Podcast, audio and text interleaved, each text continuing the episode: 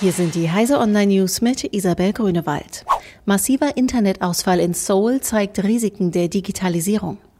Ein Brand in einem unterirdischen Kabelkanal im Zentrum von Seoul hat am Wochenende massive Ausfälle beim Telekom-Konzern KT verursacht.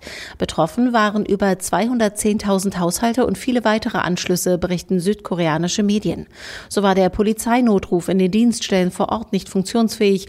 In Krankenhäusern im betroffenen Stadtviertel konnte Personal nicht kontaktiert werden, das Telefone mit Verträgen von KT benutzt. Händler konnten während des Ausfalls keine Kreditkartenzahlungen annehmen. Sicherheitssysteme wie Überwachung Überwachungskameras oder Fingerabdrucksensoren funktionierten nicht. Über das örtliche Notfallsystem ausgesandte Kurznachrichten zu dem Ausfall erreichten nur Kunden anderer Provider, nicht aber die betroffenen KT-Nutzer. Multifunktionstrojaner hat es auf Linux-Systeme abgesehen.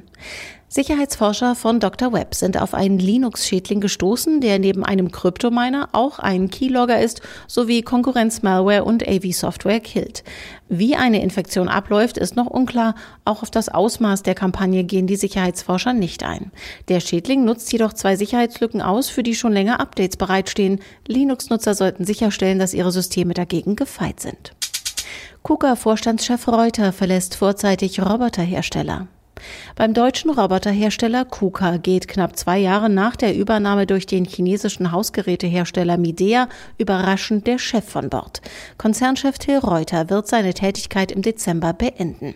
Aus Unternehmenskreisen verlautete, die Chinesen wollten im Tagesgeschäft stärker durchgreifen. KUKA ist einer der technisch führenden Hersteller von Industrierobotern. Logitech kauft Plantronics doch nicht. Der Schweizer Konzern Logitech hat die Verhandlungen mit dem amerikanischen Kopfhörerspezialisten Plantronics abgebrochen. Damit ist eine geplante Übernahme gescheitert. Es wäre für Logitech die größte Übernahme bislang gewesen und hätte die Produktpalette deutlich erweitert. Wie die Nachrichtenagentur Reuters meldet, soll es Uneinigkeit über den Kaufpreis gegeben haben.